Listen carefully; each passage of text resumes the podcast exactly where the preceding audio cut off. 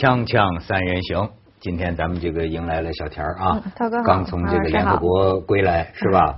哎呦，现在你说女主持她就有这个福气，采访了联合国秘书长嗯。潘基文，嗯，哎呦，真是我给你看看照片，这种地方我一辈子都去不了的，你瞧瞧，没有，这些都是可以开放的，所有人都可以去参观的。这是哪儿啊？这是他的那个联大会议厅啊，哦。就是所有的那些领导人上去发言的，就在后边那个台子上，对，你看一般性辩论的时候。你瞧瞧这身材，多衬联合国 是吧？哎呀，你瞧潘基文也有点坐不住了。没有没有没有，啊这是在他的办公室。你们俩哎，你们俩这是谈到哪一刻，突然好像迸发出这个喜出望外的这种神情？哎呦，那我不记得了。反正跟他的采访是两个部分，一个呢是在办公室外面的那个会议厅，那就是坐着就开始讲联合国近几年的发展啊，讲中国的大国外交啊，讲中国为这个世界和平。这我不管。你对于潘基文这个人近身接触之后哈，请你用一句话说明你对他的一个突出印象是什么？我觉得很细腻，而且很周全，而且非常懂得怎么去平衡这种局面。我觉得真的真的不愧是联合国秘书长啊，这就是我那他够亲和吗？因为我看过好几任的秘书长我觉得他亲和力最好。对对对要各方面的势力哈，对，而且他做的最个子准确。很高，你知道吗？我以前一直以为他可能和涛哥的体型差不多。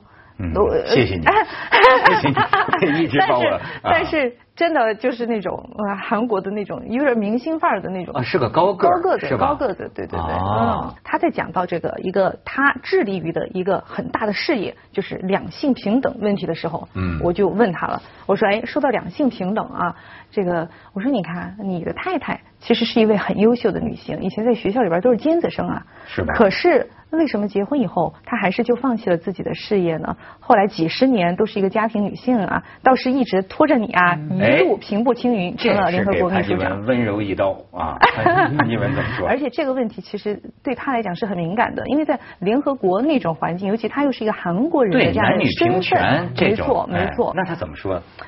他就开始讲啊，他就是很温柔的来回答。他说，呃，我的太太很不容易，我有三个小孩儿啊、他抚养他们都是很辛苦的。然后后来话锋一转，他说我现在有两个女儿，他们都在工作，都是很努力的啊、哦这种在工作的啊妻子在孩子身上找平衡啊 在第二代会会比较好。没有你呃个刚说呢，我想起以前有一个女主播，就香港电台的女主播告诉我，她说佳慧，我们女性啊。跟男性一样嘛，出去跑新闻当主播哈，公平嘛。可是我们那个会有一点的优势。他说呢，有三部曲访问呃名人，特别男人啊。第一部曲先要挑逗他一下，小小的挑逗。第二部分挑衅他一下，就突然了哈，把他觉得很温柔，然后挑衅，问他一些很直接的问题，他也不好意思发火了嘛，因为你前面有了挑逗那个部分打底，可是呢，到最后呢，又回到挑逗，不然的话场面不好看。没错，我跟你说，挑逗，我觉得这个词有点意思。就人，你承不承认？他不管这个精神境界上到多高，嗯，他这个动物的底子也是改不了的。这个我多年新闻采访啊，为什么好记者就是好找很多漂亮的这个女记者啊？嗯这个真的是，我跟你说，我亲眼见过一个很很怎么就不说了，很高的一个领导，哎。我你亲眼见到两场采访，嗯。开头是个男男的这个主持人，嗯。男的记者，半个小时，嗯。就结束了。嗯。后来去了一个美女记者，我都我还等着呢，对吧？他记者两个小时才出来。不是，我觉得涛哥，你看你这个我明显觉得说的就长。太简单化了。我可以分享一个我最近的一个这个经历啊，就是我在博鳌采访呃非常年轻的俄罗斯的副总理，四十出头，当副总理已经当了好多年了。我看到了，挺帅的。哎，挺帅的。但是呢，你知道吗？我去做那个采访，当然是真的是因为不可不可抗的和不可控的因素，我迟到了。他等了我半个小时，坐在那儿等。这当然是很失礼的，不管是什么原因，对不对？当然我有很天大的理由，但是在他面前我就是迟到了嘛。那我去的时候其实气氛蛮尴尬的，呃，然后呢，他之后的时间也很赶了，就我们的这个采访还只能是缩短。然后我去了之后，就他，尤其是他身边的工作人员，其实我感觉到就是气氛挺凝重的。然后呢，我就跟他打招呼，我就说你好。然后马上我们就去到那个采访的这个机位面前，只有在路上这么可能十秒钟的时间可以暖个场。我当时就问他，我我就说，我说哎，我说我看到你呢是给普京和美德韦杰夫都在他们那儿工作过的啊，好了不起啊！我当然说的还是会比较有亲和力的这种，顿时我就感觉到那个气氛就完全不一样了。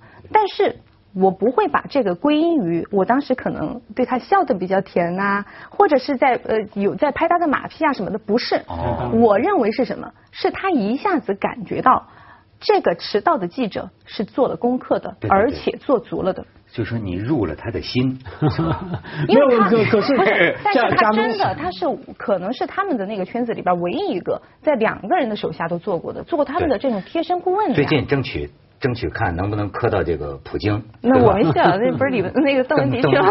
等我我也可以帮你联系。哎，呃，小田，你也不要光是这么高大上，对吧？也要这个接接地气儿，对吧？很多时候地气儿呢就是乌烟瘴气儿。哎，恰巧呢跟这个两性关系也有关。大家呢如此呃这个期期待我们要谈谈谁呢？就是这个婚礼，嗯就是这个。为什么我说乌烟瘴气啊？因为我对这件事情从刚看到的时候开始啊，你知道我就觉得啊，哎呦，我们中国社会的公共生活还要这样继续乌烟瘴气下去吗？就是，但是我接下来我发现呐，其中大有玄机，你知道吗？你就等于目睹了一个一个小破事儿是如何变成一个公共事件的。嗯而且这个里面还有这些营销号啊、公众号啊，还有网友啊，种种势力，呃，种种顾虑，种种团队，哎呀，在背后的这个推波助澜，我觉得太值得聊了。这不八卦，这就是中国社会目前的这种这种浮光掠影的这种浮华众生相。哎，先咱们请港人发表一下 意见。港人最近比较厉害，不是就说港人看 看到了那个柳岩的这个被那个伴郎们这差点弄水里，这咱就不用多说，大家都知道。你的看法是什么？港人真的要表达看法吗？港人能讲话吗？给你们港人一个说话的机会。没有，其实你刚那个简单的十五秒啊，基本上总括了几件事嘛。我们看这个，我光是看那视频啊，还有那个事情本身哈，你说丢进水里哈，那个柳岩的事件哈，我们觉得哎，这是闹婚礼啊。甚至别说在内地啊，我们经常会看到内地闹洞房的婚礼哈，我们觉得有点过了，太过分。就算在香港的话，这是最低消费吧。一群人，然后把 那个伴娘，然后起哄丢丢进水，或者说拉拉扯扯。当然，你说拉掉衣服，有时候我们感觉是意外啊，不是故意。假如故意，当然非常不好哈。那我们是觉得最低消费了，那闹闹闹新房这个，就是是对柳岩的最低消费，对那个整个整个婚礼上面，就说这没什么。真的没什么，没有香港人也这么闹。不是，我亲眼看过好几次。假如在酒店的游泳池，几乎没有不丢进水的，真的吗？没有不伴丢进水。对呀、是有时候边我们就说丢姐妹也有，伴娘也有，丢兄弟也有。因为那个在哎，不然你找个六星级的酒店那么好的游泳池，就是要来这样玩的。那问题是说后面那部分，你说各种的推波助澜，还有有时候啊，评论的特别特别是负面的评论的网民啊，可能其实平常我们看到一些内地的闹洞房的新闻，觉得太过分了，种种的不满，种种的怒气压在心里，然后你是公众人物嘛，然后就在那边起哄，我觉得应该是这个情况。好，现在请联合国代表我们来看看。哪有哪有，不是我我我比较奇怪，我我比较吃惊，就是呃觉得这是最低消费。其实我觉得这个，因为我参加的婚礼不多啊，我可能目睹的这种事件案例不够多，但是我会觉得一个最基本的一个底线应该是你你情我愿吧，就是要有一个这个最基本的一种默契。比如说这个伴娘她知道她会被扔，那 OK 的，那我可以叫我可以闹，可以这种可以再 play 啊，把这个气氛造起来，那是 OK 的。但是如果是她自己不愿意，然后被强迫的呃去做了什么事情，或者置身于一种什么情境的话，我觉得这是不可以接受的。我觉得从女性的角度，我觉得这真的是对女性的一种不尊重。哦，你看，你符合很多网友的这个大声疾呼，但是这帮伴郎团呢，得得得啐死你！就是不是？呃，我跟你讲，小田，你看咱们是做新闻的哈，为什么？哎，说有图有真相，我现在发现有图能有什么真相？比如说，你看见我跟小田如果手拉手在海边走，那你认为我们俩是什么关系？我们俩什么关系都有可能手拉手在海边走。那你这话最后 point 是什么呢？你是想说？就我跟鲁豫歌会也经常手拉手在海边走。我的意思，如果你拍到这么一张照片啊，不是有图有真相，同样连事实也不是有事实就有真解，所以为什么你看什么事儿都在讲这事儿解释权在谁手里，在全国人大还是在最高法院？我现在发现，在这个纷乱的世界上，解释变得非常重要了。就跟这个事儿啊，能讲出不同的故事来。呃，我就是琢磨着，我觉得就是说，一件小破事儿是怎么变成一个公共事件的哈。这个鲁迅经常说，他不但以最大的恶意来这个估计中国人，我呢也有时候说，你也可以以最大的善意来解释一个事儿。我的解释也不一定是对的啊，我的理解呢。他们在这个是巴厘岛吧，这么这么呃这么闹，本来说是这个玩游戏，哎，中国人玩游戏有的时候是玩到女孩惊声尖叫啊，呃也就当时大家一个乐，嗯，就完了。对。但是谁想到呢？有人把它拍出去了。对。拍出去，这个时候柳岩已经上了飞机了。嗯。那么你知道我我讲这个事情是背后有背景的？比如说有人就会骂这个柳岩，说哎。这女的拿这当成炒作了吧，对吧？就属她会会会炒作，老是整天露这个胸。这个时候你看，一开始到香港机场一下飞机，呃，人家呃对对记者说哦暂不回应，暂不回应什么意思啊？你不是把你兄弟姐妹全卖了吗？呃，这不是更闹起更大的疑云吗？我是因着这个背景我说呀，还可以有另一个解释，就是说他完全不知道，其实你想去参加朋友婚礼的人。我觉得大家心理上都是锦上添花的，谁都不愿意搅了这个局，谁都想这这这就是这是皆大欢喜嘛。但是他一在香港一落飞机，他咣叽觉得这个事儿好像被传出来了。于是也许他从最大的谨慎出发，他不知道这个事情是不是应该先商量一下，就怎么样能够最大程度不让这个婚礼啊受伤害。也许出于这个考虑，他就说：“哎，我是暂不回应。”包括他的经纪人也说，哎，他是受了点惊吓，但是大家还是都没什么啊。但是呢，他这又上了飞机，到了北京下了飞机了，这下这事儿啊，可能就觉得臭了街了。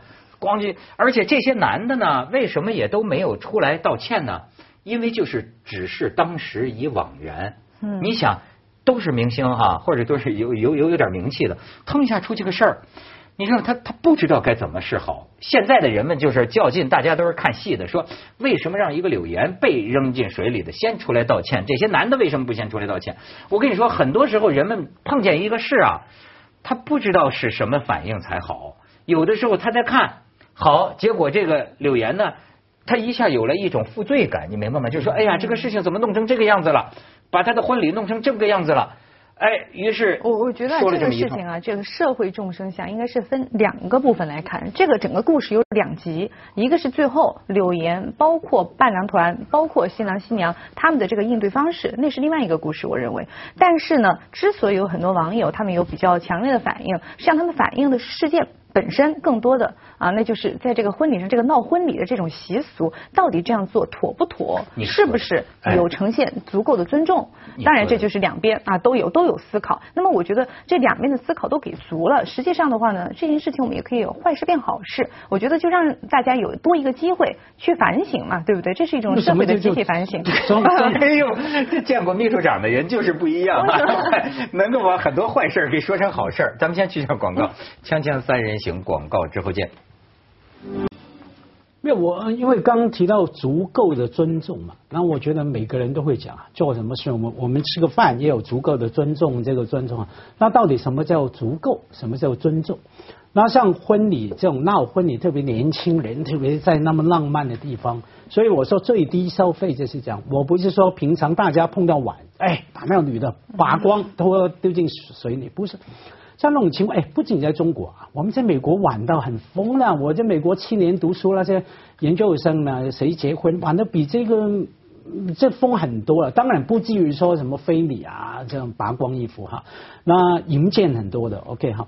那可是重点，我那个年代没有手机嘛。涛哥刚说拍了，你要放出去，哎，任何事情啊，我们关上上关把门关起来，朋友们在玩是一回事。一放成那个公共的材料被看，又是另外一回事了。这事陈冠希最明白了，那对，对吧？只是 哎，我还是觉得马老师的这个观点的话，我我会回应的，那就是真的是叫你情你情我愿。那这样又可以举一个例子，就是咱们也说过几次的，就是阿桑奇那个事情，那两个女的告他，为什么告他？其实一开始都是同意的，要跟他上床，对不对？两个女的，其中一个是说我同意跟你上床，但是没有同意在可以不采用这个安全措施的情况下跟你有任何的活动。那么你这样子做了，没有经过我的同意，那么我告你，那他就被控啊。另外一个是什么？我同意跟你上床，那是睡觉前的事情。你醒了之后我在睡觉，你要干什么？那我还是告你。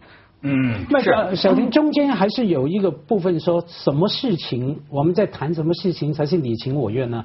我像碗什么丢进水里那种啊，很难说事前是啊，我告诉你啊，等一下会丢你进水啊，你愿意吗？是没有的，这样就不好玩了。所以这个尺寸要自己拿捏，等于是说我不会告诉你，等一下小田啊，我会喂你吃东西哦，先谈好，一切气氛都不好玩的。而且重点是说，一个私人的东西一暴露在公共领域哈，是这个事啊，是一个很敏感的一个一个，也不不叫很敏感，很灰色的一个地带。对，就是比如说啊。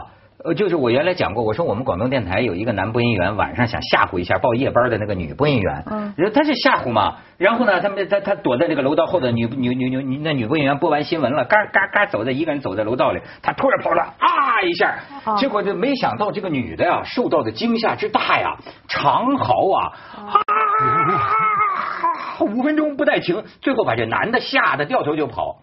我你比如像这种情况，哎。如果这个女的告你，嗯，那你就构成骚扰。真的，她要没觉不告你呢，那么她就是玩笑。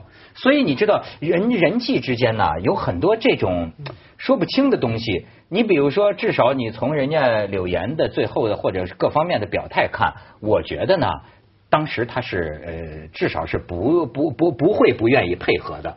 呃，但是但是呢，也真没有真的扔到这个池子里面，不是说什么贾玲一坐坐一屁股坐在身上，哎，这些不管。问题是就是说，有意思的是，为什么要传出去？你你记得这次几次汪小菲跟大 S 上次这个婚礼啊，呃，包括这个什么包贝尔的这个这个婚礼啊，我闹不清楚的就是有些名人他办婚礼就是为了要秀，如果你不是为了这个的话，嗯。我觉得好像可以做到保密。别你在异国他乡，这个承办婚庆的这个公司，那就这样了。所有的好朋友，你们请你们理解，参加咱们这 party 之前，把手机全扔一桶里去，对吧？不拍。然后会场里所有拍照，我们都有专门的人。最后把照片分发给大家，然后咱们尽情的玩。嗯，这为什么不能做好保密工作？为什么大家一就就就就就就就这样流出去呢？那这可以这样做，别人听不听是另外一一回事。因为有时候跟一些，比方说社会上的名人哈聚会吃饭。不管是十个人，呃，其实人越小越不必说了，都是熟朋友。只要超过了十来人，通常那主人也会这样提醒，不用没收手机了，他会提醒啊，今天大家都是朋友啊，哈，所以那个不要流流出去啊，大家有信任，这是最基本的。这个刚才小田说的一点，我觉着也挺对的，就是说啊，都是借题发挥，所谓的这种语言暴力啊，或者网友的这种种啊，你知道吧，都是因为想起了自己遇到的。讨厌，嗯，就都是你，你比如说举个例子来说，我每看到婚礼闹出点这个事情来，你看那人家那个事情是个个案，自有人家的这个因果情节哈，但是你看。比如说我年轻的时候，我曾经很厌恶这个婚姻，对吧？现在变得就能够包容一些，就是说，哎，我认为这个事儿现在喜欢上婚姻了，希望多结现在这个事情就是说，这个他 他是应该怎么准确的讲怎么做呢？都有他好的一方面和坏的一方面，这就是个自担因果，这个这个愿愿赌服输的事情。但是呢，我那么我的讨厌仍然存在，我开始讨厌婚礼，所以你看。每当这个婚礼闹出什么事情来，我这个心里啊就正假就诅咒这个婚礼。我这帮中国式的这种这种结婚啊，甚至外国式的结婚我也讨厌。你看，我我把这个事情集中到了另一个方面。那么同样，很多人看到听到柳岩的尖叫啊，很多女生她是想起了她平常在婚礼上见到的这种被玩弄。但是我觉得好像很多反应很强烈的人是男生哎。就是男女都有吧，至少都有。就是想起了，其实是想起了人们对闹婚呃庆这个闹得不合不合适的那种种那个凹糟回忆。你比如说，你可以看看咱们相关的一些图片啊。